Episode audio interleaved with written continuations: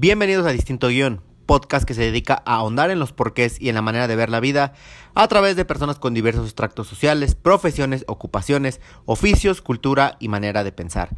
Yo, Mitson París, te acompañaré y preguntaré a nuestros invitados lo irrelevante que a todos nos interesa. Comenzamos.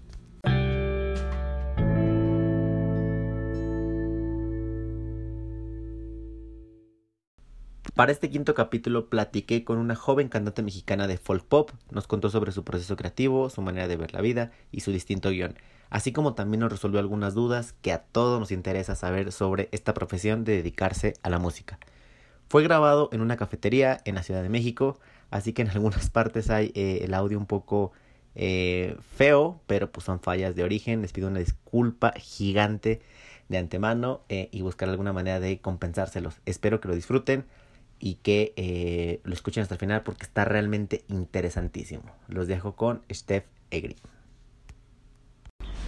El día de hoy me encuentro con Stephanie Egri Rassetti, mejor conocida en Spotify y en el mundo de la música como eh, Steph Egri. Eh, ¿Y cómo estás, Steph? Cuéntamelo todo. Bien, bien, estoy muy bien, muchas gracias, muy contenta de estar aquí para esta entrevista. Pues a mí realmente me hace como particular ilusión grabar este porque eh, yo tenía el, el, el, sueño como frustradísimo de dedicarme a la música y poder entrevistar a alguien que se dedica hoy a eso y que está iniciando en esta, en esta profesión que es como muy, muy, muy cool, pues me da mucha eh, ilusión. ¿Tú cómo te sientes? Eh, de estar aquí y porque se fue, se fue muy random la manera en la que lo, Sí, lo pactamos. ¿eh? Sí, sí, estuvo un poco chistoso, pero pues así, así pasa, ¿sabes? O sea, eso es algo que pasa muy seguido dentro del mundo de la música, como que pues salen cosas, o sea, salen oportunidades de la nada y sí, pues es importante tomarlas, ¿sabes? O sea, y saber que también no vale la pena tomar. O sea, sí es un poco complicado ir diferenciando, pero pues justo esto, esto es tan padre, me gusta mucho el proyecto. Sí, está, está muy, muy, muy interesante que pudiéramos eh, grabar el día de, de, hoy. Ok, bueno, como ya saben, en este eh, podcast a mí me gusta empezar como por las presentaciones para poder entender el guion de vida de las personas que, que vienen acá a contarnos a qué se dedican. Y pues me gustaría empezar por esa parte, Steph. No sé tú cómo veas. Eh, me gustaría que me empezaras a contar eh, quién eres, por qué tienes un apellido tan, tan poco fuera de lo común.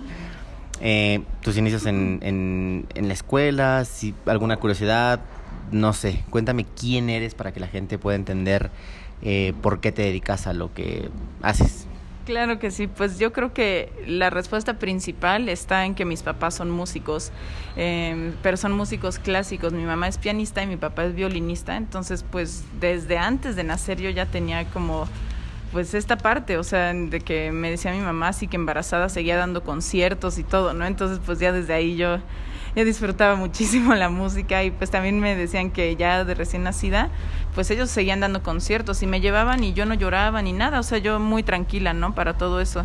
Entonces como que se remonta a eso. Eh, sí, soy pues bastante internacional, está un poco chistosa la mezcla en mi familia. Mi papá es mexicano y mi mamá es suiza. Y después mi abuelo paterno era suizo y mi abuela materna, no, perdón, mi abuelo materno era suizo, mi abuela materna es brasileña y mi abuelo paterno era húngaro y mi abuela materna es este es de Acapulco, de Guerrero. Entonces sí, este, pues es, no sé, es una mezcla muy, muy rara y muy chistosa, pero me, me, gusta, es como muy divertido, también me da como otra perspectiva de la vida porque en mi casa me habla, o sea, mi abuela me habla en portugués, mi mamá me habla en francés, entonces como que están todos estos idiomas así presentes todo el tiempo y está, está chistoso también. Oye, ¿qué, qué, qué mix traes de nacionalidades ahí? Está muy, muy, muy interesante. Eh, y obviamente pues también... Eh, pues creciste como con diferentes idiosincrasias y es lo que te hace ver la vida como la ves, ¿no? Claro. Oye, ¿y cómo fue tu, tu, tu proceso de, de, la escuela? A ver, vamos a empezar por ahí, desde que estaba chiquitilla, eh, ¿cómo fue tu proceso, digamos, en la primaria? Si eras una niña inquieta, ¿qué onda? Cuéntame, de, desde tu kinder hasta tu carrera, si es que mm. estás estudiando creo que una carrera, ¿no? Sí, o, ok, sí, sí. a ver, cuéntame esa parte. Ok, pues este, de pequeña, o sea, sí era un poquito inquieta, así, de muy, muy pequeña. Este, eso sí, desde los cuatro años yo tocaba piano y violín así juntos. Para piano me metieron a Yamaha y pues ahí estuve. Este, también mi mamá me ayudaba en la casa y para violín estuve en una academia que se llamaba Yuriko Koronuma, muy complicada y muy, muy exigente, y pues yo estaba muy pequeña, pero pues justo era esta parte que querían mis papás, ¿no? Porque ellos eran como músicos clásicos, entonces, este, pues también me tocó. Em, y bueno, en cuanto a la escuela, eh, pues es un poco chistoso, pero yo a los 6, 7 años este, se me reventaron ambos tímpanos y pues casi quedó sorda. Este, ¿Pero por qué se te reventaron? Por, por, una infección, ah. así una infección random que me dio, así muy, muy rara y me tuvieron que operar tres, cuatro veces, así no daban con lo que era, se me seguían reventando y pues me dolía muchísimo y además este perdí mucha mucha escucha. Ahorita de hecho escucho como una persona de no sé 60 70 años aprox o sea no escucho tan bien. Em, y por eso este me llegaron a bulear muchísimo muchísimo en primaria pero así por no escuchar bien porque la gente me hablaba y yo no entendía bien qué me decían entonces como que cambiaba palabras y me agarraron de bajada con eso así espantoso unos cuantos años este no tenía como muchos amigos, o sea, empecé tener muchos amigos, pero hubo un momento donde todos se fueron de la escuela, así no sé qué pasó y pues quedé sola, buleada, entonces este fue un poquito fuerte como mi primaria en sí. Ya para secundaria empecé a conocer más gente y me fui abriendo un poco más y pues ya todo todo fue muy muy diferente. Este Mm, pues bueno, estuve toda la vida en la misma escuela, toda hasta la preparatoria también y después ya llegó el momento de elegir qué carrera estudiar y pues obviamente yo tenía una inclinación muy fuerte hacia la música. Yo me la vivía tocando piano, el violín lo terminé dejando, este, porque mi papá me ponía mucha presión y yo ya no lo disfrutaba tanto. Incluso me, yo quería un hámster y para dármelo me dijeron que me tenía que meter a la Facultad de Música de la UNAM. Entonces fue a hacer un examen y de 500 personas solo pasan así, no sé, 100 o menos y pues yo fui así, quedé como en el segundo lugar así de eso y pues estuve ahí unos cuantos años, lo que duró el hámster, literal, o sea, yo solo estuve ahí por el hámster y después me fui. Entonces, o sea, como que ya era muchísima exigencia esa parte y yo lo hacía más porque era mi hobby, ¿no? Entonces sí lo terminé dejando. Entonces tenía como este conflicto de que me encantaba la música, pero me daba un poco de miedo dedicarme a eso, no solo por, por lo exigente que es, sino también porque eh, como mis papás son músicos, yo he visto cómo es un poco difícil moverte en ese mundo y cómo de repente no hay tantas oportunidades y, y pues sí asusta un poco. Siempre es esta cosa de ser músico que pues asusta un poquito. Entonces, pues me daba como un poco de miedo lanzarme al mundo de la música, así en pocas palabras. Y estuve a punto a punto de irme a estudiar composición de música para videojuegos y cortometrajes, pero realmente yo no sabía componer, o sea, no, no tenía idea de eso, nada más como que se me ocurrió eso porque teníamos un piano en mi casa que tiene un buen de sonidos diferentes, ¿no? Entonces, este, me encantaba jugar en ese piano y estar ahí todo el día y probando sonidos. Entonces dije, ay, sí puedo hacer algo, pero nada más era por eso, por, por como esa parte de, de jugar. Al final terminé estudiando mercadotecnia estratégica. Me encanta, amo mi carrera. O sea, sí me fascina, estoy enamoradísima. Este... y aparte ayuda como a, complementarlo, ¿no? Sí, sí, completamente. O sea, justamente ahorita que pues ha estado creciendo el proyecto y tengo esta parte de, de tener que hacer ciertas cosas y cumplir ciertas metas, hay como muchas métricas que me pone mi manager y justamente las puedo entender. O sea, sí entiendo de dónde vienen y sí hago estrategias para cumplirlas y todo. O sea, soy como muy estructurada en ese sentido para alcanzar mis, mis metas. Ok. Eh, algo que me pareció como bastante interesante ahorita que me decías es cómo lidias con esta etapa en la que en la escuela te empiezan a hacer bullying y, te quedas, como tú lo dijiste, pues sola, ¿no? Y también otra cosa que se me hizo como muy relevante como para puntualizar es esta onda de que, o sea, pierdes un poco la audición y a pesar de todo eso no dices, voy a dejar la música porque no voy a poder. O sea, ¿cómo, cómo logras como manejar esas emociones del bullying, de quedarte sola y aparte de luchar con una ligera discapacidad y a pesar de eso como decir, quiero seguir haciendo lo que hago? Claro. Pues, híjoles, del bullying fue muy complicado, la verdad prácticamente lo enfrenté sola, este, es un poco difícil cuando estás ahí, no, no recuerdo bien por qué, pero simplemente no, no les quise decir a mis papás, entonces pues me lo tragué yo y pues yo me, yo me aventé la bolita, ¿no? Como dicen, este... Entonces, pues sí era un poco triste estar sola, este, y pues me fui, o sea, justamente creo que eso también impulsó mucho mi lado artístico porque me, o sea, me encerré en mí al final, o sea, no, trataba de no estar triste, no, no, pues estar sufriendo, ¿sabes? Entonces al final me encerraba como en un mundo imaginario, recordemos que pues yo iba en primaria, estaba todavía pequeña, entonces estaba como en un constante mundo imaginario donde todo funcionaba y donde sí tenía amigos y, o sea, hablaba con amigos imaginarios y todo, ¿no? O sea, o sea, construí otra vida, construí una vida que sí me hubiera gustado tener en ese entonces. Em, y pues bueno, eso como que desde ahí, pues a lo mejor dices, wow, la creatividad, ¿no? De crear todo otro mundo, ¿no? Entonces, pues desde ahí un poquito este lado creativo. Y bueno, por otro lado, híjoles, lo de mis oídos sí fue muy complicado, este, muy raro, este, todo el proceso de no poder escuchar muy bien y todo, pero bueno, al final yo creo que nunca dejé, ni siquiera consideré dejar la música porque es mi pasión. O sea, de verdad yo vivo por la música y me fascina. Entonces no, o sea, no importa si de repente me quedo sorda, no importa si un día me cortan un dedo, no pasa nada. O sea, yo voy a buscar la manera de seguir porque estoy enamorada de la música y de quién soy yo ahí dentro. Oye, y digo, ya me lo, ya me puedo dar una idea de por qué te dedicas a lo que haces, pero ¿Cómo es esta onda de.? Hay, muchas personas como que vienen de una familia, por ejemplo, que todos son abogados y el hijo tiene que ser abogado y todo eso, ¿no? O a veces quiere romper como con ese patrón. En tu caso que todos eran músicos, ¿nunca te pasó por la cabeza romper ese patrón? Y sabes que, o sea, sí está muy chingona la música que me enseñan aquí. Tengo un mix cultural bastante eh, mezclado. Y nunca, a pesar de todo eso, nunca pensaste como en, dedicarte a otra cosa o, o barajeaste alguna otra idea o pues yo de pequeña quería ser veterinaria, o sea, desde chiquita siempre, o sea, quise ser veterinaria. Como que la música eh, no la, o sea, nunca me imaginé siendo como mis papás, o sea, como músico, así de dar conciertos. Yo daba conciertos desde chiquita, o sea, siempre daba un buen, un buen de conciertos. Estuve incluso en la sala Netzahualcoyotl como los siete, ocho años, o sea, no, pues no era tanto ese tema, sino que se me hacía como muy natural y parte de mí y no, no lo veía justamente como dedicarme a eso. Para mí era mi pasión y mi hobby este quise ser veterinaria, después prácticamente toda, toda la vida, así todo secundaria y toda preparatoria, quise ser psicóloga y llegué ya al momento de elegir carrera y simplemente ya no quise, así no, no sé, creo que es una decisión un poco fuerte y se me hace un poco extraño que tomamos esa decisión a los 18, 19 años, se me hace un poco fuerte definir ya como el resto de tu vida, ¿no? Esa edad. Entonces, pues creo que entré como en este conflicto y de la noche a la mañana ya no quise estudiar psicología. No fue porque mis papás me dijeran así de, ay, psicología, no nada, o sea, para nada. Ellos jamás, este, me trataron de persuadir de quedarme en la música ni nada, para nada. O sea, ellos siempre me apoyaron muchísimo en todo y y pues nada, al final descubrí mercadotecnia y ahí terminé y me encanta, pero curiosamente siempre tengo como esta inclinación al lado psicológico de la mercadotecnia y me encanta y siempre que alguien me habla de psicología, o sea, me muero, me, así me fascina, yo sigo leyendo mucho de psicología, me encanta. Yo creo que de cierta manera eso te ayuda a, seguir como componiendo, ¿no? Hay un, hay un músico chileno que de hecho trabaja con, con eh, Manu Jalil, el productor de, de Mon Laferte.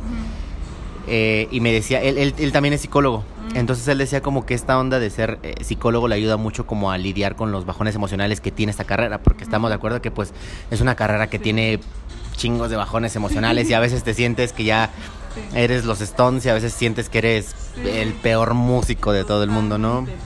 demasiado. Entonces lo que me decía que, que, que le ayudaba como mucho lidiar con esa parte, pues su carrera, que había estudiado en, en, en Chile. Claro una de las cosas como que me, me, preguntaban mucho era cómo fue la reacción de sus papás. Digo, ya me contaste un poquillo, pero vamos a abundar un poquito más en ese tema. ¿Cómo fue la reacción de sus papás al decirle, sabes qué? Quiero irme de lleno a ser cantante y empezar a escribir, a componer y, todo esto. O sea, ¿cómo, ¿cómo es esa onda?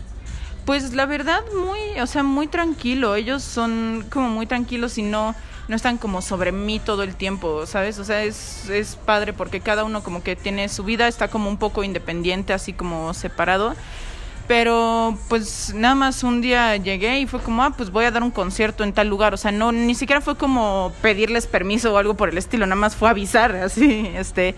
Entonces, pues fue eso y ellos siempre, siempre están, siempre van. O sea, cualquier concierto que doy, ellos procuran estar. Este, yo también en sus conciertos siempre trato de estar. Entonces es como este apoyo entre músicos que sabemos es importante. Em, Pues realmente igual cuando escribí mi primera canción, o sea, no recuerdo así haberles dicho como, ay, escribí una canción más, o sea, me lo quedé más para mí porque era mi desahogo y todo y pues de repente eso pegó y me llevaron a grabar a diferentes lugares, o sea, como que despegó muy loco, ¿no? De la nada. Este, pero no, ellos nunca tuvieron como una reacción así de, ay, no, qué, qué raro, qué horror para nada, o sea, como muy tranquilo y de repente sí, o sea, se ríen, ¿no? Así de que llego y les digo, voy a estar en el lunario y es como, ¿qué? O sea, ¿cómo llegaste ahí? De que ni siquiera siquiera saben como el proceso, pero ahí estuvieron, ¿sabes? Ahí estuvieron. Entonces, o sea, como que justo están, están ahí, o sea, justamente están ahí apoyando y todo, y apoyando todo lo que decidamos hacer, tanto yo como mis hermanos, o sea, no jamás como que imponen su punto de vista ni nada, o sea, jamás y siempre están ahí apoyando. Mi hermana, por ejemplo, que es porrista, este, bueno, o sea, le encanta porras, es como su hobby, ¿no? No se dedica a eso, pero igual es su hobby. Este, igual siempre vamos todos a sus competencias y tratamos de estar ahí, ¿sabes? Y también mi hermano, si tiene un partido de tenis o algo importante, este, hace no tanto fue su graduación, estamos todos siempre, o sea, sí nos movemos como en familia. Sí, es como una unión siempre, ¿no? Sí. Una de las cosas que más me preguntaban en esta, en, en las redes sociales era el cómo lidias tú con, con la pena, ¿no? Porque, por ejemplo, digo, te voy a poner mi, mi, mi, caso. Yo, a mí también me gustaba mucho la música porque soy fiel creyente de que la música es cura todo. Para mí, una de las cosas que más te cura cuando tienes alguna depresión, algún problema, algún lo que sea, es ir a un festival o un concierto. O sea, güey, llorar las canciones que más te laten en un concierto y todo eso, ¿no? Pero eh, en mi caso, digo, yo lo, lo, dejé porque realmente me daba como mucha pena. O sea, realmente a la hora de, de, ya empezar a hacer los ensambles, o sea, ya con público y todo eso, o sea, yo me freakaba bien cañón y decía, no. Y muchas de estas, de, eso mismo le pasa a muchas personas que, eh, que me preguntaron eso y me dijeron que, ¿cómo lidias tú con la pena? O sea, ¿cómo lidias con esa onda de pararte en un escenario, por ejemplo, en el lunario? Porque digo, pararte en el lunario, y sí es como complicado, ¿no? Si a veces pararte a dar una exposición en la escuela te cuesta un chingo ahora, imagínate pararte en el lunario, ¿cuántas personas eran? Eh, más de 500, más de 500 personas. Claro, entonces, ¿cómo lidias tú con, con la pena?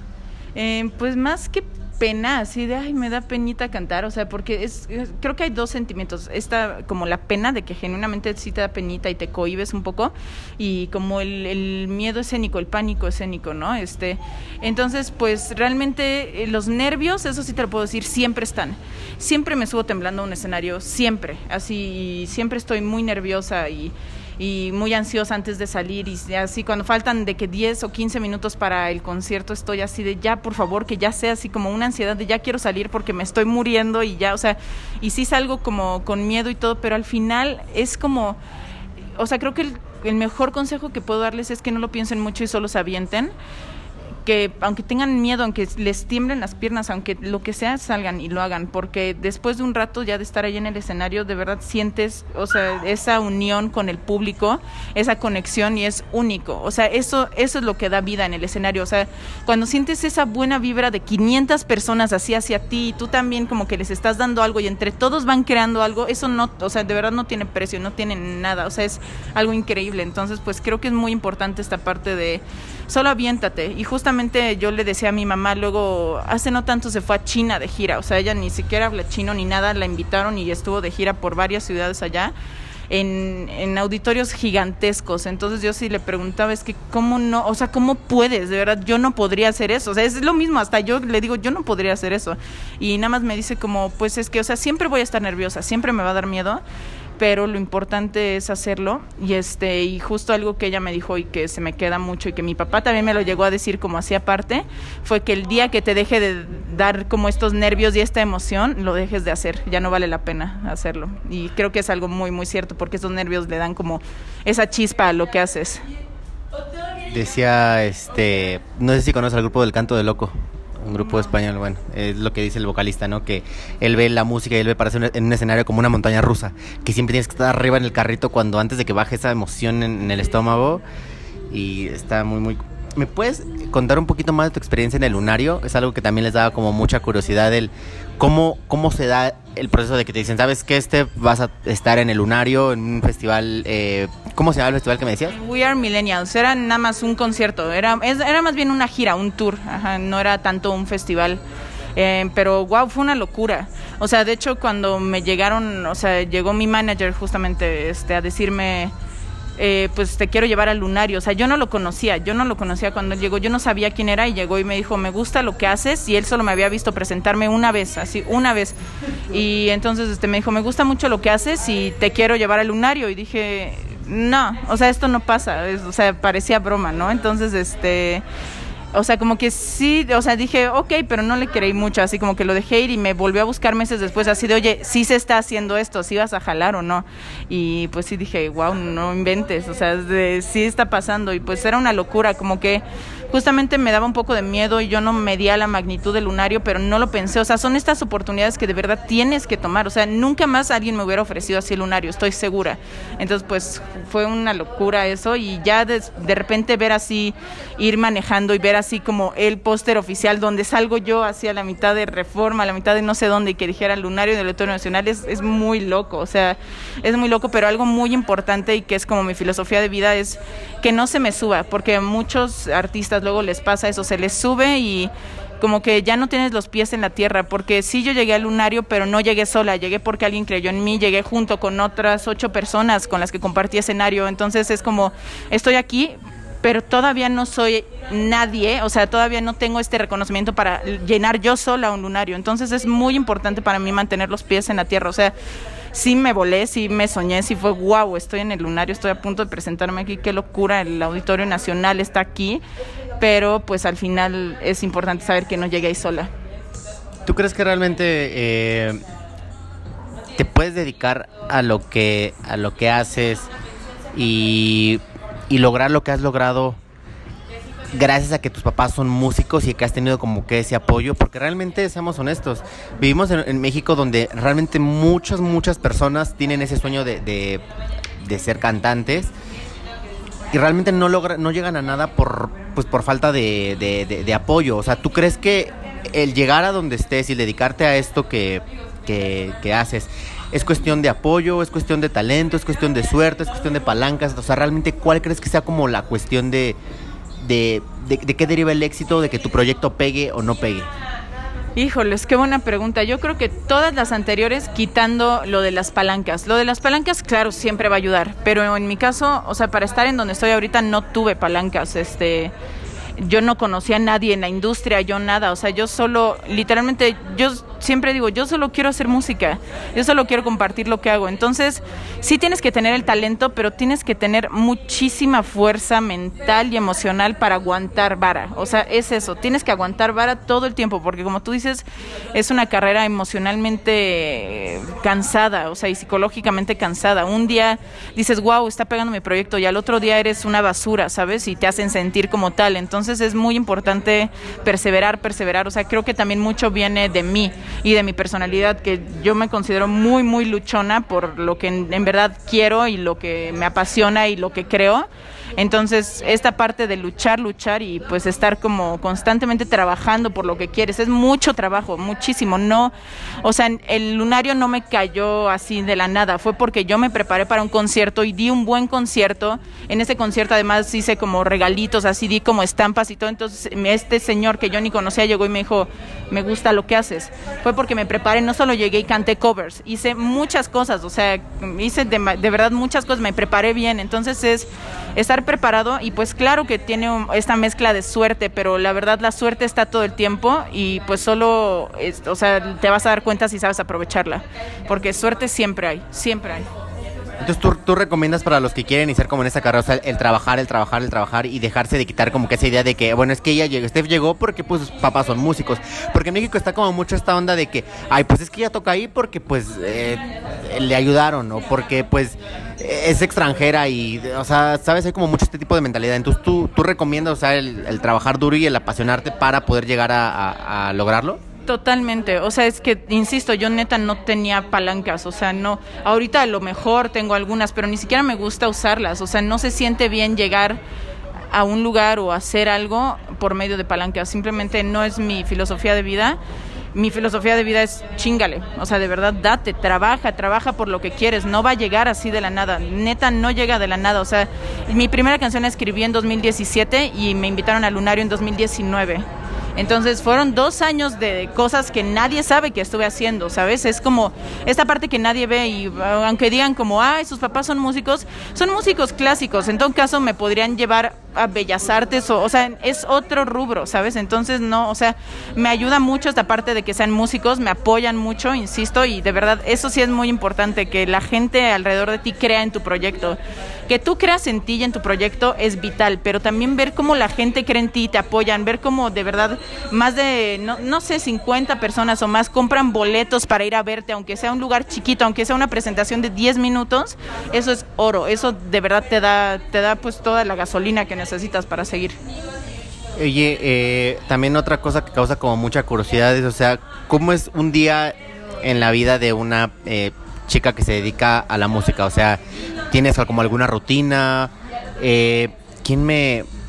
Ahí recuerdo que... Ah, de hecho, Flor Amargo, eh, una vez me tocó como platicar con ella y ella decía que toca piano creo que ocho horas diarias. Entonces diario está como contacto con la música y así es su rutina. O sea, levantarse, correr, hacer su ejercicio, después tocar piano durante un chingo de horas para poder seguir mejorando. ¿Cómo es un día en la vida de, de, de Steph?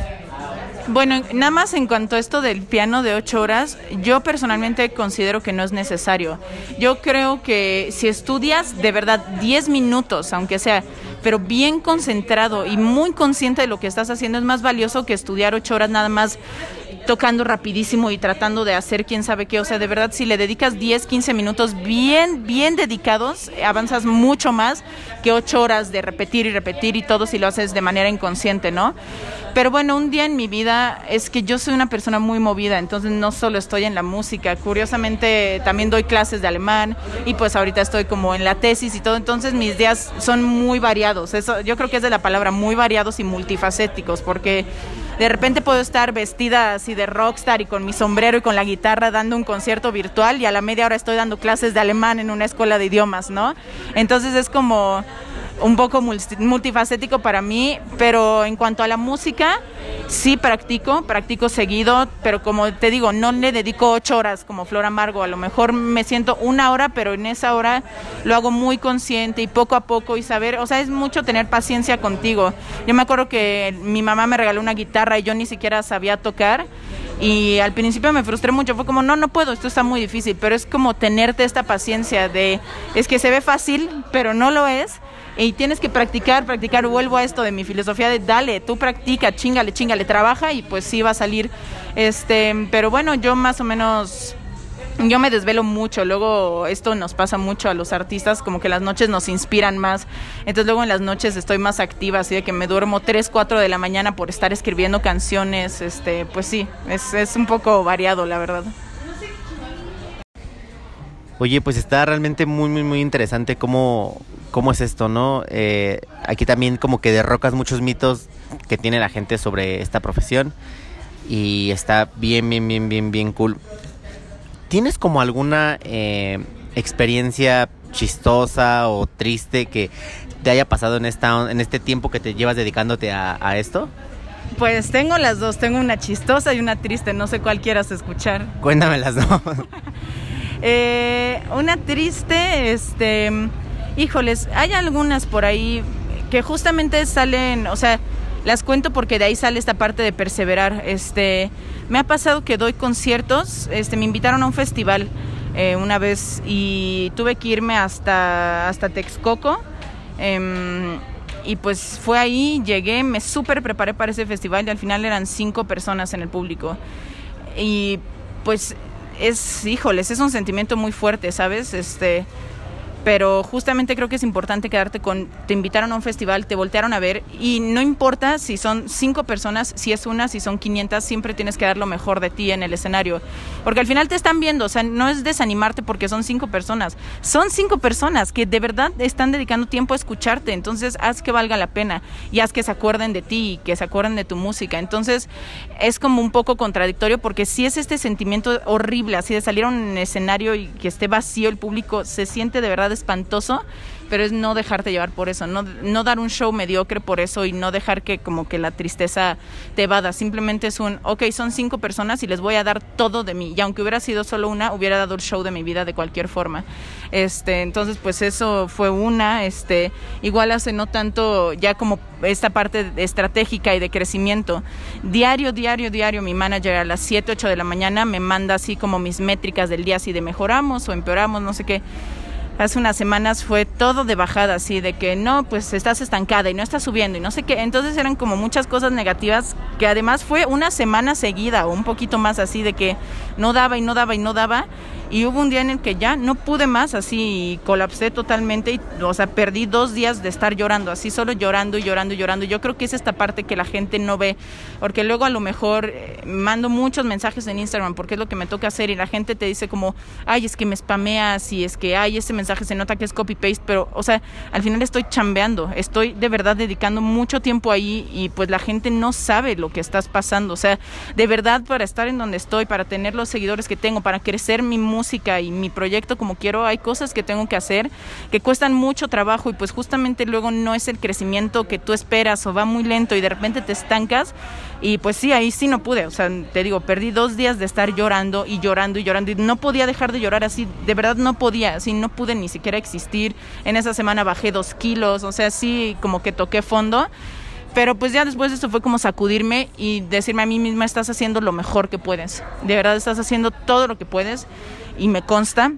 O sea, no me quedo con un, ay, lo pude haber hecho mejor. No, es de verdad, estás dando todo, estás en tu, o sea, pasaste tu límite, ya estás como mal, ¿no? Entonces, este, pues como esta parte sí es un poco complicado, como la parte triste. Y pues algo chistoso por el otro lado, cuando llegué al lunario, este, yo todos los conciertos que daba era instrumentos y voz, ¿no?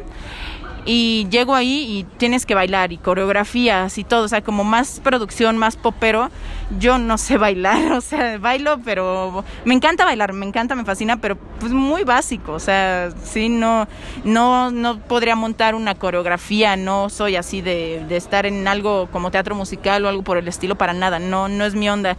Entonces llego y lo intento y una queridísima amiga con la que compartí escenario, Julie este, Baraldi, eh, me dijo como es que no sabes ni caminar mujer, así neta no, o sea, te ves rara, te ves incómoda caminando en el escenario. Pues sí, porque yo llegaba me plantaba con mi guitarra y me quedaba ahí, cantaba y me iba pero ahora ya tenía que moverme y abarcar un escenario grande y tenía que conectar con 500 personas, o sea, ya no era algo chiquito de, ah, puedo estar parada ya, era, tengo que moverme hasta la derecha para conectar con los que están hasta allá y luego hasta la izquierda y luego en el centro. Y les tengo que cantar también a los que están hasta el fondo y también a los que están hasta adelante, o sea, era como mucho esta parte escénica que yo no tenía desarrollada y literalmente dedicamos yo creo que unos 40 minutos, una hora aprender a caminar, yo, así tal cual caminar, porque de por sí yo camino chueco, así me voy como en zigzag, pero pues me da igual, o sea, en mi diario pues no me importa.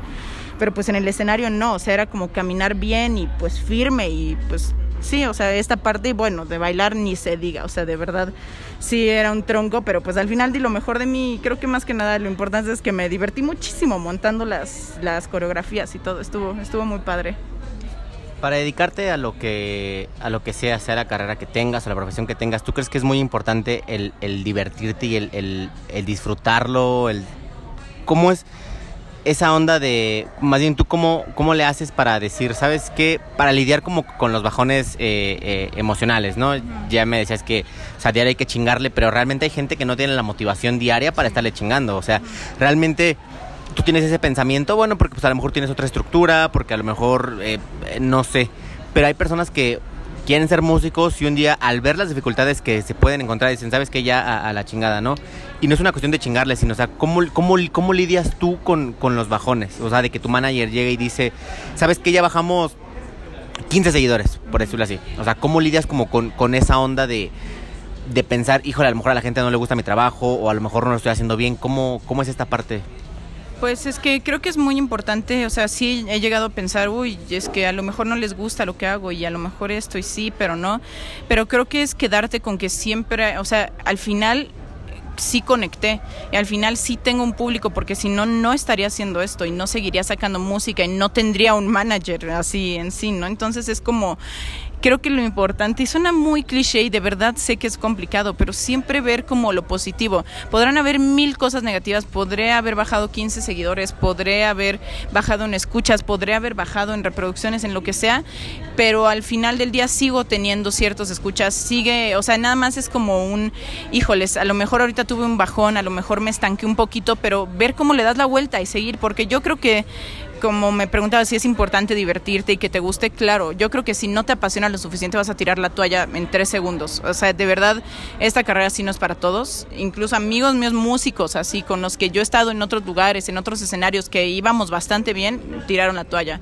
Entonces sí, es no, o sea, no no rendirte ante la primera dificultad que tienes, es perseverar muchísimo, muchísimo, muchísimo.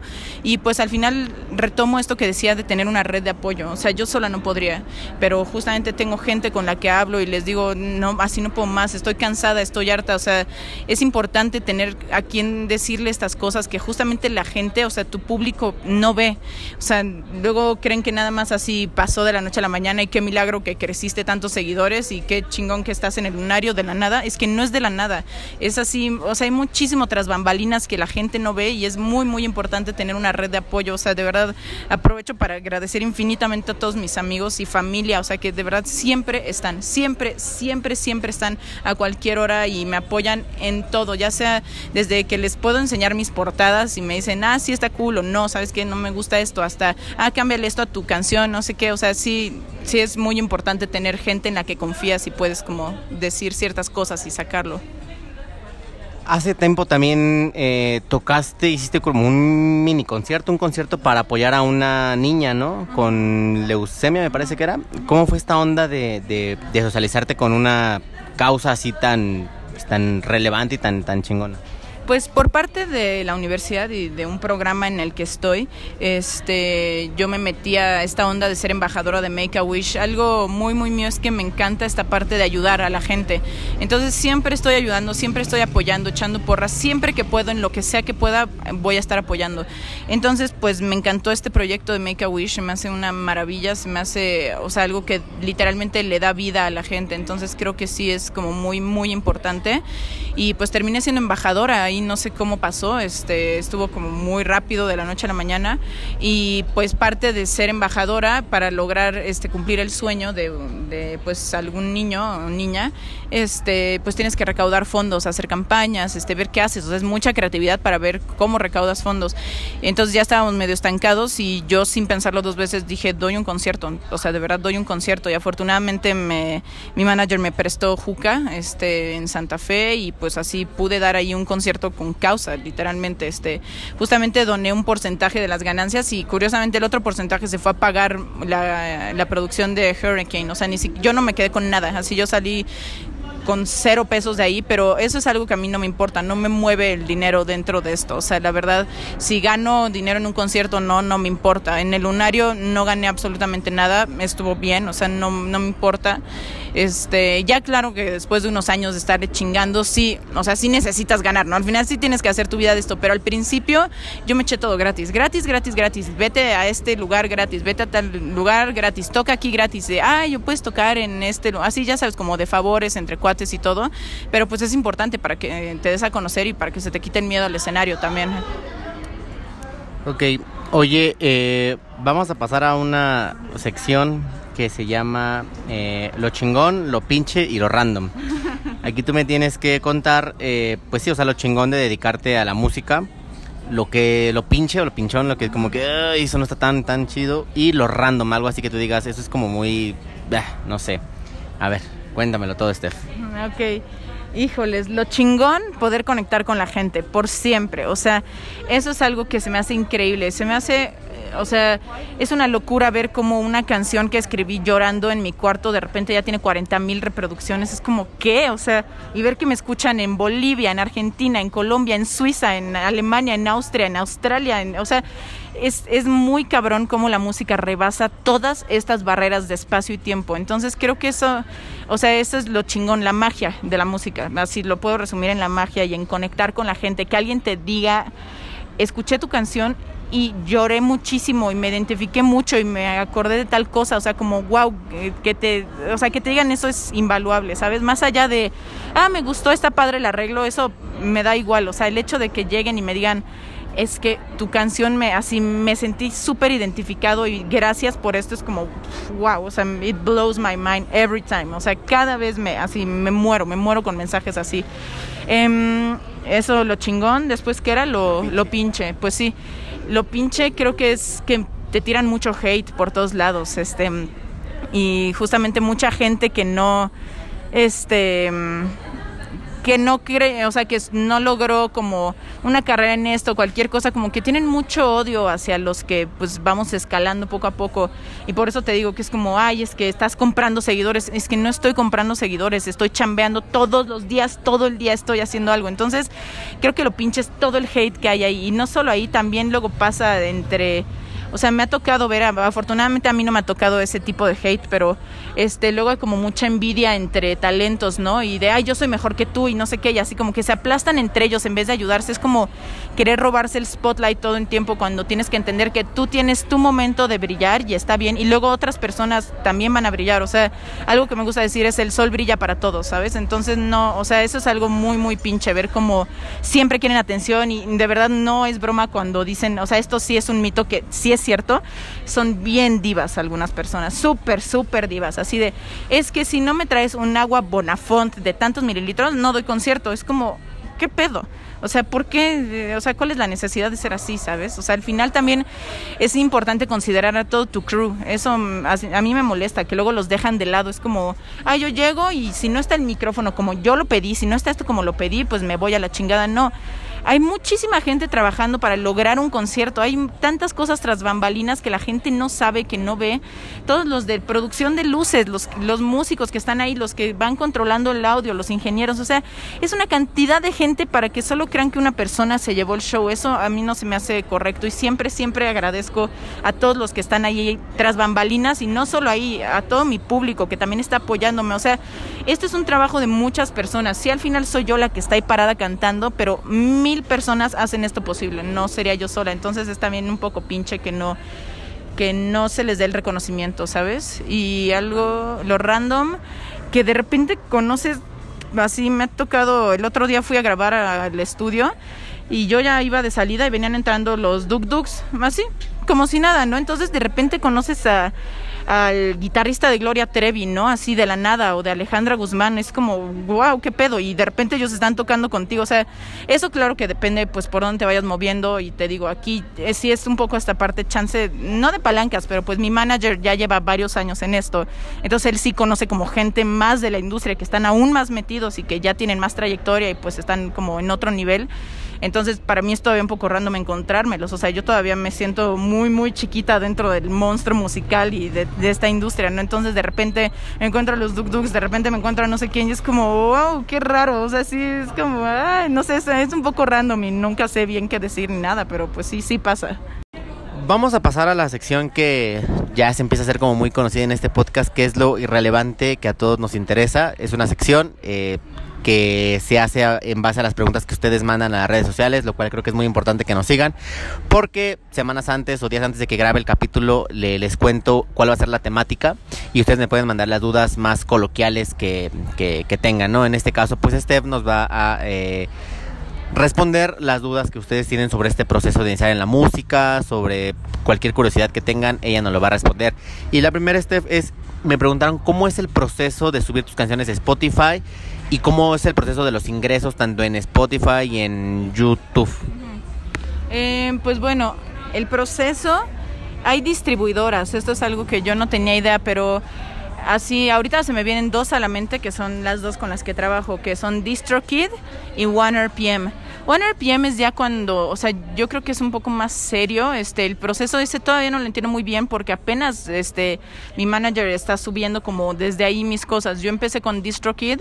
Si alguien va arrancando y quiere subir sus rolas a Spotify, no es imposible. O sea, yo subí Hurricane, mi primera canción, de la nada. O sea, yo no era nadie, todavía, de verdad nadie. Entonces, cualquiera lo puede hacer, o sea, literal cualquiera que pueda pues pagar la anualidad de esto lo puede hacer y es padre porque es una distribuidora que te manda a todos lados, o sea, tú nada más subes tu canción, tu portada, el título, la letra, todas estas cosas que te piden y de ahí ya en una semana estás en Spotify, en Apple Music, en Amazon Music, en Deezer, en, en todas las plataformas, en YouTube Music, en la musiquita de Instagram que también aparece, entonces como que hay plataformas que se encargan de esto, ajá, este, y pues en cuanto a la monetización es muy complicado porque te pagan centavos, pero de verdad, así centavos, centavos por, por reproducción. Entonces podré tener 40 mil reproducciones, pero esos son a lo mucho 800 pesos, ¿sabes? O sea, pero a lo muchísimo. Entonces, realmente el dinero no está en las reproducciones, eso es más como para tu imagen, para ver, ah, si la escuchan y si tiene seguidores, el dinero está en los shows, siempre, siempre, siempre. También me preguntan cómo es promocionarte eh, independientemente sin una disquera o sin alguien que esté como algún sello discográfico que esté atrás de ti. O sea, ¿cómo es esta promoción? ¿Cómo lo manejas? En mi caso, algo que yo hice como muy inconsciente, pero que sí funcionó, en mis primeros dos shows mandé a hacer estampas. Este, mi hermana es diseñadora, entonces diseñamos estampas juntas con frases de mis canciones y dibujitos así padres, pero que decía Steffegri en algún lado. No sabes, la gente se peleaba por esas estampas y me escribían así de, oye, me quedé sin la estampita de no sé qué, ¿me la das?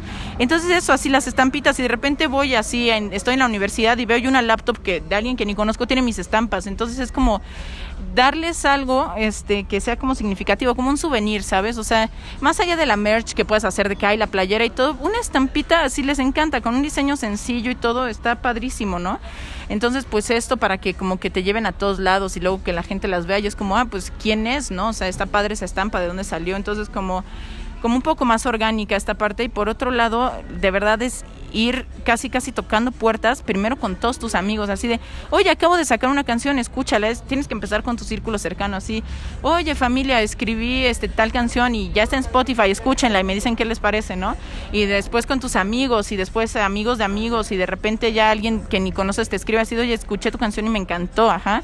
O sea, hay gente que luego también está como buscando estos artistas indies, este, y que no sean tan conocidos y que están como muy al pendiente de este como radar de novedades, pero chiquito, así de de, como esta parte chiquita del indie y este y pues también está padrísimo porque luego te escriben ellos así sabes entonces es como esta parte. Claro que puedes crear un post en Instagram y pagar 20 pesos para que llegue a tantas personas y todo pero la verdad yo nunca me fui por esa línea. O sea yo soy más de este trato personal y al final este, mucha gente se queda con eso. Me dicen como, wow, es que eres súper buena onda. Así de, wow, no puedo creer que me contestas los mensajes y que platicas conmigo. Es como, pues sí. O sea, al final para mí es muy importante, ¿sabes? O sea, no, no tiro a saco roto este a, X persona que me escribió así siempre siempre trato de contestar este y siempre trato de pues hacer esta comunicación al final somos personas o sea yo no soy alguien superior por el hecho de que haya pegado mi proyecto ni nada y al final justamente mi proyecto camina por todas estas personas entonces para mí es imposible dejarlas a un lado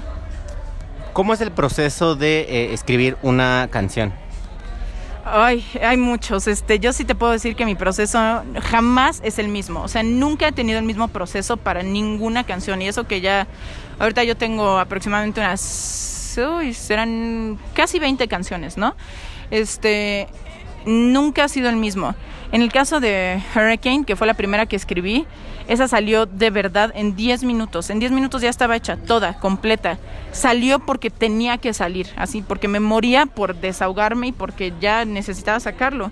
Entonces, este, fue muy rápido, pero después, este, cuando estuve escribiendo mi EP, este, me atoré muchísimo con unas canciones y fueron meses y meses de darle y que de verdad no encontraba cómo y no me gustaba lo que estaba haciendo así es un poco complicado y luego también por ejemplo que escribí la adaptación de Hurricane al español Hurricane, te digo, salió en 10 minutos y Huracán en 4 meses. Y solo era adaptarla, solo era traducir, pero 4 meses me tomó y el mero día que lo fui a grabar todavía no la tenía escrita y no me terminaba de convencer. Entonces sí, el proceso es muy diferente. Puede empezar desde que digo, uy, este título está padre y ya creo una historia alrededor de ese título porque digo, es un título muy cool, o sea, está padre, vale la pena inventarme algo con esto, crear algo puede ser que cuente una historia mía. Este, algo que yo digo es que constantemente estoy musicalizando mi vida. Entonces me pasó tal cosa, ahora le agarro la guitarra y voy.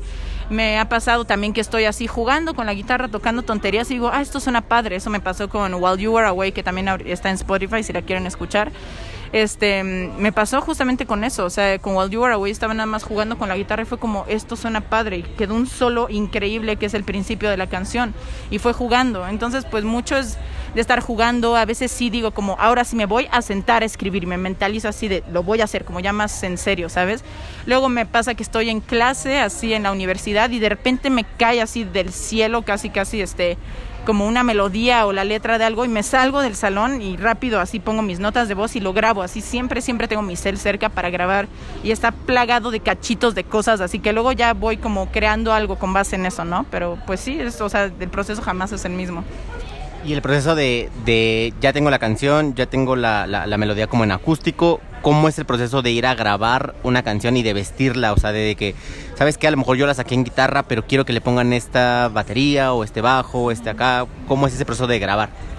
Uf, para mí fue muy loco porque pues justamente yo no, o sea, yo era pues piano y guitarra, ¿no?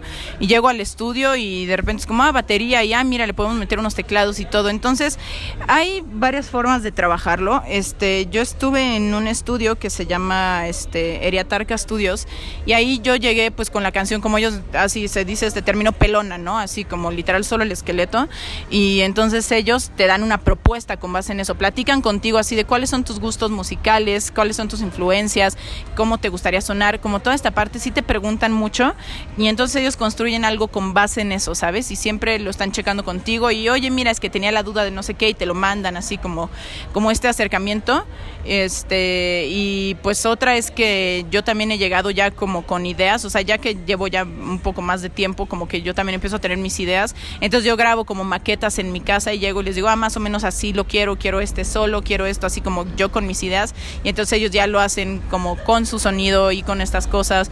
O también me ha pasado que igual llego con la canción pelona y no les digo absolutamente nada y es como, ah, es que a mí me da este sentimiento, me da este feeling y yo creo que esta rola puede transmitir esto y así de la nada me mandan una propuesta, ¿no? Entonces ya depende de cómo trabaje cada estudio, pero es muy interesante porque ellos, son los que proponen y justamente es, es muy importante que cuando llegues a ese proceso tengas bien presentes tus influencias y a qué quieres sonar y cómo quieres sonar, porque es muy fácil impactarte. O sea, a mí me pasa mucho que todavía me mandan mis canciones, es como, wow, quedó chingona, así no mames, no puedo creer que podía sonar así mi canción, pero pues justo es esto, de tener más los pies en la tierra y saber que va a quedar chingona, que justamente la vas a vestir y va a sonar choncha, va a sonar con más producción, pero aguas, o sea, porque no, no siempre es tu sonido y no siempre eres tú. Entonces es importante tener eso presente. Otra causa que les causa como mucha curiosidad es cómo es el proceso de que te dicen, ¿sabes qué? Este vas a eh, tocar tal día en, en, tal lugar. ¿Cómo es el proceso de prepararte para un concierto? O sea, desde que te levantas, ¿cómo es esta onda? Uy, pues yo diría que el proceso de prepararme va desde que me avisan, o sea, no, no desde el mero día, el mero día ya es uf, mucha adrenalina, pero desde que me avisan ya empiezo a ver mi setlist, así de voy a tocar esto, esto y esto, ¿no? Así, y, lo empiezo a practicar, lo empiezo a montar, este, igual depende mucho, me fijo mucho del tipo de público al que voy dirigida, entonces si veo que es un público que en, tal lugar, ¿no? Y como que me dan vibra de que escuchan más a tal artista y todo, a lo mejor me echo un cover de ese artista para conectar más, y sí me ha pasado, o sea, justamente que abro con el cover de, no sé, de Ed Maverick, de Fuentes de Ortiz, este, me echo un cover y por así gente que va pasando lo escucha y llegan y se meten al concierto. O sea, eso es algo que tienes que tener en cuenta, estudiar a tu público y saber a dónde te vas a parar. No voy a ir a cantar ópera a un lugar de rock, o sea, por decirte algo súper tonto, ¿no? Entonces, este, pues como conocer a tu público, entonces yo me empiezo a preparar desde ahí, o sea, empiezo a explorar mi público, ver mi repertorio y ver la parte de producción. Depende si es una producción más grande, tengo que empezar a pensar en visuales, tengo que pensar en cómo me voy a vestir, en qué voy a decir, porque yo ya viste, ya platico muchísimo. Entonces, cuando me paro en el escenario soy igual, o sea, sí platico como de dónde vienen mis rolitas y todo. Entonces, como ir construyendo el discurso que voy a dar, la historia que voy a contar. Entonces, es ir pensando todo eso, que al final no es como que literalmente lo escriba y me lo aprenda. Nada más es como tener en mente, quiero hablar un poco de esto, de esto, de esto, y cómo vaya fluyendo, ¿no? Em, y pues el mero día, híjoles, de entrada la noche anterior ni duermo, o sea, es tanta la emoción y tanto el wow, ya quiero dar el concierto en el de Lunario, por ejemplo, no, hombre, no pude ni dormir. Y días antes ya estaba toda nerviosa, así era como mucha la emoción también porque tardamos meses, meses en montarlo, entonces era ver ya el trabajo de meses ahí reflejado, pero también era mucha presión en ese caso porque después de meses, meses de tener ensayos de más de 12 horas, de llorar, de estar ahí pues sudando, bailando, de todo, así todo lo que quieras chingar al máximo, solo tienes una oportunidad para que salga. No puedes decir como, ay no, em, empiezo otra vez la canción. No, eso no pasa. Entonces, solo, de, o sea, todo ese trabajo de meses, solo tienes una oportunidad. Y eso es muy cabrón, o sea, es mucha presión encima, ¿no? Porque a lo mejor a mí me salía súper bien en el estudio y todo, y llego y se me sale un gallo ahí, ni pedo, ya fue, ¿no? Entonces, este, pues es como un poco este nervio y esta presión, pero pues me levanto, este eh, pues trato de cuidar mi garganta un poco, aunque luego me dejo llevar. Este, la verdad, yo por ejemplo soy fan de los taquis fuego, entonces desayuno taquis fuego y no me importa, ¿no? Pero es como, ay, es que el picante y la garganta, pero, meh, o sea, yo me consiento, es como, ¿sabes qué? A mí me encantan, me ponen de buenas, pues me voy a echar mis taquis. Este, tomarme unos cuantos tés, ir vocalizando poco a poco, ir hablando, platicando mucho para que se active la garganta. Nunca llego a cantar directamente, eso te friega la garganta. Tienes que ir vocalizando, hacer, ya sabes, los de, ah, así toda esta onda, ir calentando poco a poco, irte moviendo, irte despertando, como activando poco a poco, así, dale, dale, dale. Y pues ya estando allá es súper loco porque el tiempo, o sea, yo llegué a las 10 de la mañana al lunario, por ejemplo, y el concierto era hasta las 9 de la noche. Entonces eran casi 12 horas de estar ahí, pero se pasó volando entre el soundcheck, entre estar probando esto y de repente la maquillada dura una hora, o sea, tardan una hora en maquillarte y en tu vestirte y todo, o sea, eh, tienes que tener bien planeado tus tiempos, eso sí tienes que tener mucho cuidado, de tal hora tal hora me van a maquillar, de tal hora a tal hora voy a hacer esto para que también yo mínimo necesito como mi momento sola, así antes de salir como un, ok, ahí voy y respira y tú tranquila y tú puedes hacer esto así, sabes, como mi momento, entonces sí es como muy importante también considerar eso, o sea, saber qué necesitas tú y pues ir como planeando la agenda lo mejor que puedas alrededor de eso y siempre, siempre dejar un gap para eventualidades, porque siempre pasa que, ay, los músicos llegaron una hora tarde y pues ya yo tenía contempladas, o sea, como que era de tal hora a tal hora, pues chale, ¿no? Entonces siempre tener cierta flexibilidad y no súper apegarte a, tu, a tus, pues, tu schedule, ¿no? Así como pues a lo mejor se va a mover un poquito, pero no pasa nada. Otra cosa que les causa como mucha curiosidad también es el por qué cantar en inglés más que en español.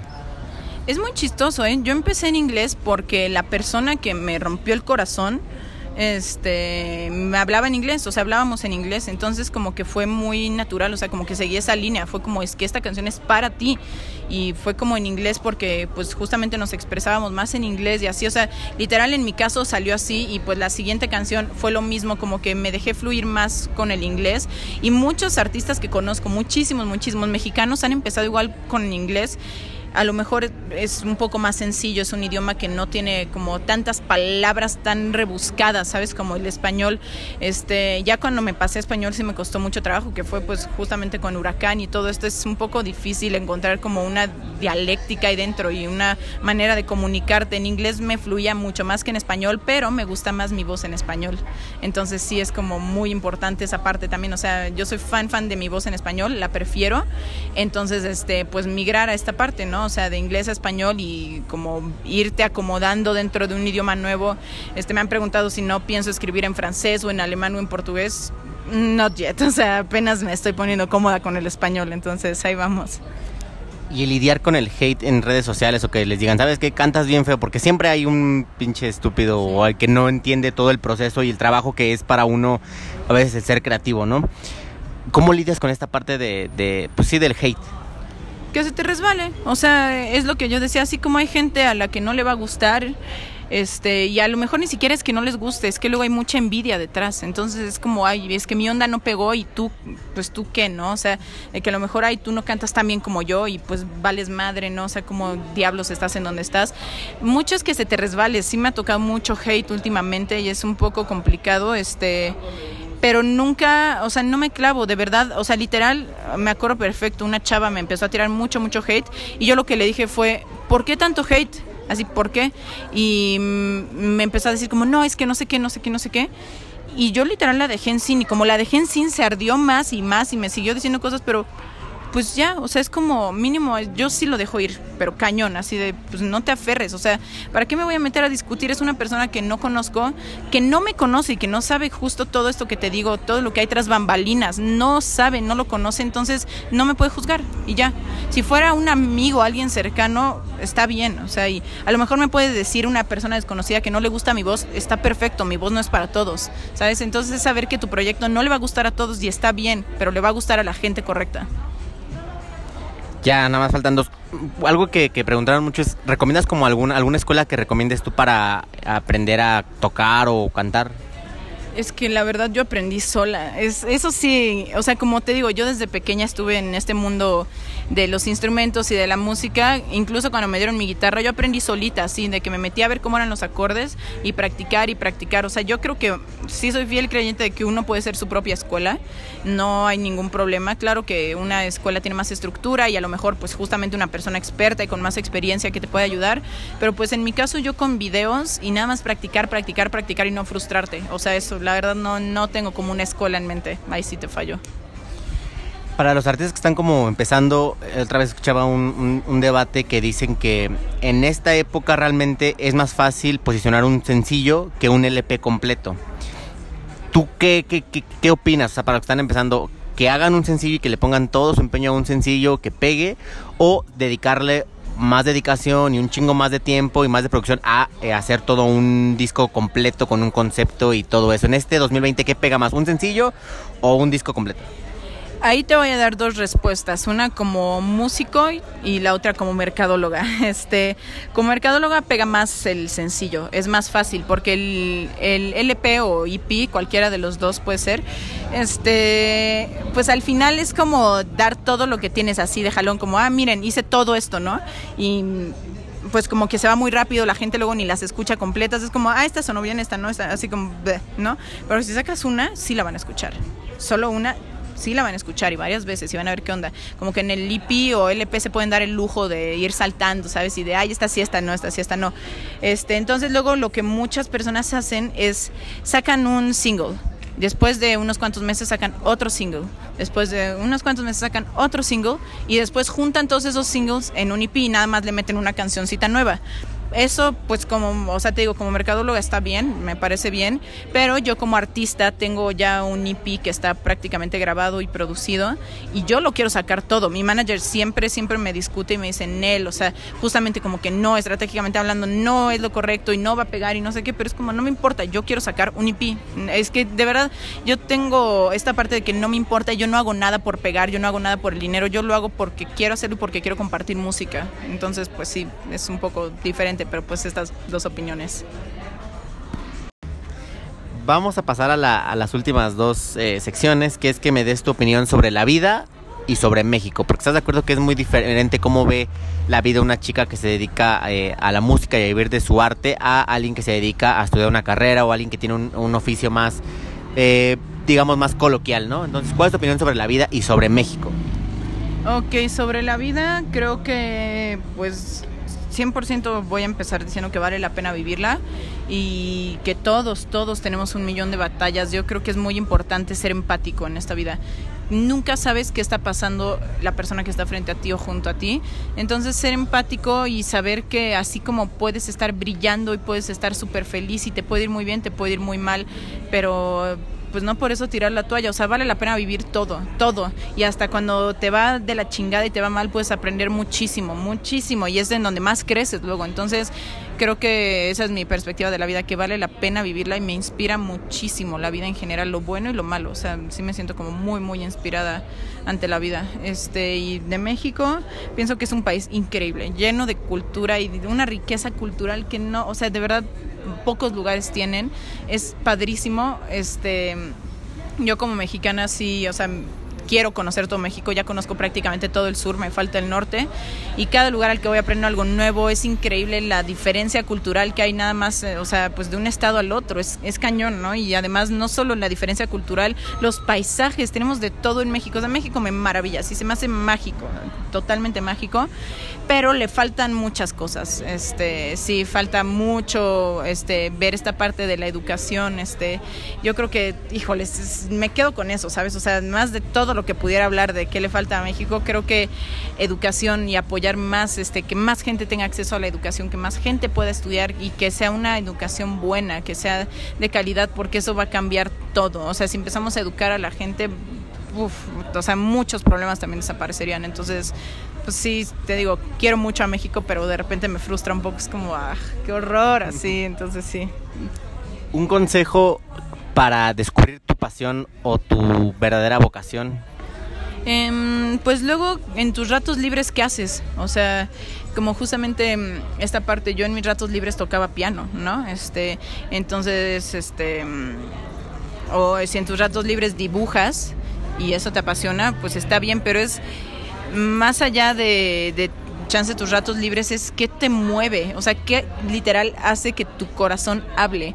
Porque mucha gente así de repente me dice, es que es increíble verte hablar de la música o de merca o de cosas que me apasionan. Me dicen, es que de verdad te brillan los ojos, te cambia la cara, empiezas a hablar como loca y no puedes parar así. Eso, ahí es, ¿sabes? Es ahí, donde de verdad tu corazón quiere hablar, no solo tú y no solo de, ay, voy a dar mi opinión X, tu corazón quiere hablar, tu corazón quiere gritarlo y de verdad cambia tu mirada y cambia como toda esta onda, ahí es, ahí es.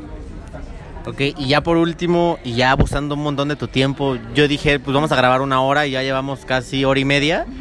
Este, recomiéndanos a mí y a todos los que te escuchen algo. O sea, puede ser un libro, una canción, una película, un lugar, una comida, un trago, lo que sea. Una o las cosas que tú nos quieras recomendar, está increíble les recomiendo que aprendan a hacer sushi. Eso me cambió la vida en cuarentena. No tienen idea. O sea, me encanta hacer sushi prácticamente diario. Diario estoy haciendo mi sushi y está como justo este mito de es que es bien cabrón de hacer. No. Lo difícil es hacer el arroz, la verdad. O sea, está súper random el, tip, pero de verdad hay arroz que ya está hecho para esto. Entonces nada más lo tienes que calentar. Le pones como su, este, hay ¿cómo se llama? Su vinagre de arroz. Y ya con eso tú eliges los ingredientes y todo y está como fresco. A mí me encanta. O sea, yo yo, vivo por comer, me encanta comer, así soy bien tragona, entonces eso, si alguien no ha probado los taquis fuego, por favor pruébenlos, los amo, los amo con toda mi vida. Híjoles, de libros les voy a recomendar mi libro favorito se llama este, Travesuras de la Niña Mala, de Mario Vargas Llosa. Es un librazo, librazo, librazo. Es un poco pesado. La verdad, la primera vez que lo leí me costó mucho tiempo. Digo primera vez porque ya ni, no te puedo explicar cuántas veces lo he leído. Este, pero fue un poco complicada la primera vez porque hace muchas referencias como a momentos históricos y culturales que no son de México. Entonces es, o sea, es increíble cómo te mete en su mundo, pero la trama es así simplemente genial, genial. Y en cuanto a música, creo que les recomendaría que escuchen un poco de todo. Yo puedo escuchar Rammstein y mi siguiente canción va a ser una de Beethoven y la siguiente va a ser una de Ed Maverick y así me voy saltando. O sea, tengo como pues un poco de todo y este yo creo que eso también puede ampliar mucho tus gustos y como de repente en una de esas puedes encontrar algo que te gusta mucho. Entonces, sí está bien, si te gusta Lady Gaga, que todo el tiempo escuches Lady Gaga, está perfecto, pero de repente escucha algo diferente, así salte de tu zona de confort. Ese es un súper consejo que le puedo dar a prácticamente cualquier persona. Atrévete a salir de tu zona de confort y hacer cosas que te den miedo. Está bien, o sea, el miedo significa, es bueno, o sea, es bueno. Si te da miedo, de verdad te va a traer algo bueno. Tú arriesgate, haz todo lo que quieras, así tú aviéntate, dile a esta persona que te gusta, salte y escucha música que no has escuchado nunca, este, no sé, así por algo muy cliché, aviéntate de paracaídas, o sea, cualquier cosa, pero simplemente salte de tu zona, eso te puede cambiar la vida. Perfectísimo. ¿Y algo que quieras este, promocionar? ¿Algún concierto próximo? ¿Tu, último sencillo que está muy, muy, muy chingón? Eh, no sé, algo. Pues voy a dar un concierto, es que ahorita no me acuerdo bien de la fecha, soy horrible para las fechas. Creo que era el 14 de agosto. No estoy segura, pero pues lo que es... ay, perdón, de septiembre. Sí, no, bueno, ya, ya fue el concierto. Así de mala soy con las fechas. Este, con fechas y nombres, luego ni me acuerdo. Este, pero, híjoles, pues nada más, o sea, síganme en Instagram para de verdad no perderse justamente de esta parte. O sea, ahí es en donde promociono absolutamente todo, donde doy a conocer todo. Y pues en Spotify, porque ahí les avisa cuando saco nueva música y créanme que se viene mucha, mucha música nueva. Perfectísimo. Pues muchísimas gracias, Steph, por haber. Steph, ¿verdad? Llevo diciéndolo mal todo el rato. Eh, por haber aceptado esta invitación. Eres una gran conversadora. Eh, diste, creo que muchos tips. Creo que este capítulo es oro porque sí diste como muchas consejos que la gente puede aprovechar y, darle para adelante. Entonces, pues muchísimas gracias por, por haber venido. Eh, pues, Sí, no, hombre, gracias a ti, de verdad, gracias eh, por la invitación, gracias por esta plática y pues gracias a todos los que están escuchando. Espero que les haya gustado y que pues se queden con algo y pues cualquier cosa ahí me pueden buscar. Perfectísimo, pues nos estamos escuchando eh, próximamente para que alguien nos cuente su distinto guion. Bye.